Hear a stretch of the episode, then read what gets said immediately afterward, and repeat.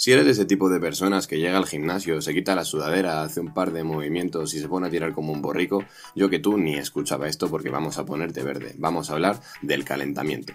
¿Qué tipo de estiramientos tenemos que hacer en un calentamiento? ¿Estáticos? ¿Dinámicos? Pues bien, ninguno de los dos. Los estáticos van a hacer que perdamos rendimiento porque no nos van a dejar aplicar tanta fuerza como nosotros necesitamos. Y en cambio los dinámicos nos van a hacer que aumenten el riesgo de lesión al ser un movimiento balístico.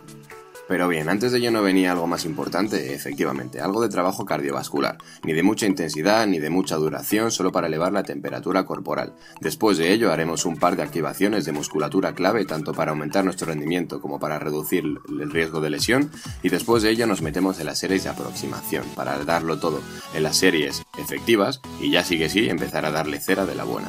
Así que nada, entrenar, sí, muchísimo y bien, pero antes de ello, calentar. Un saludo y un abrazo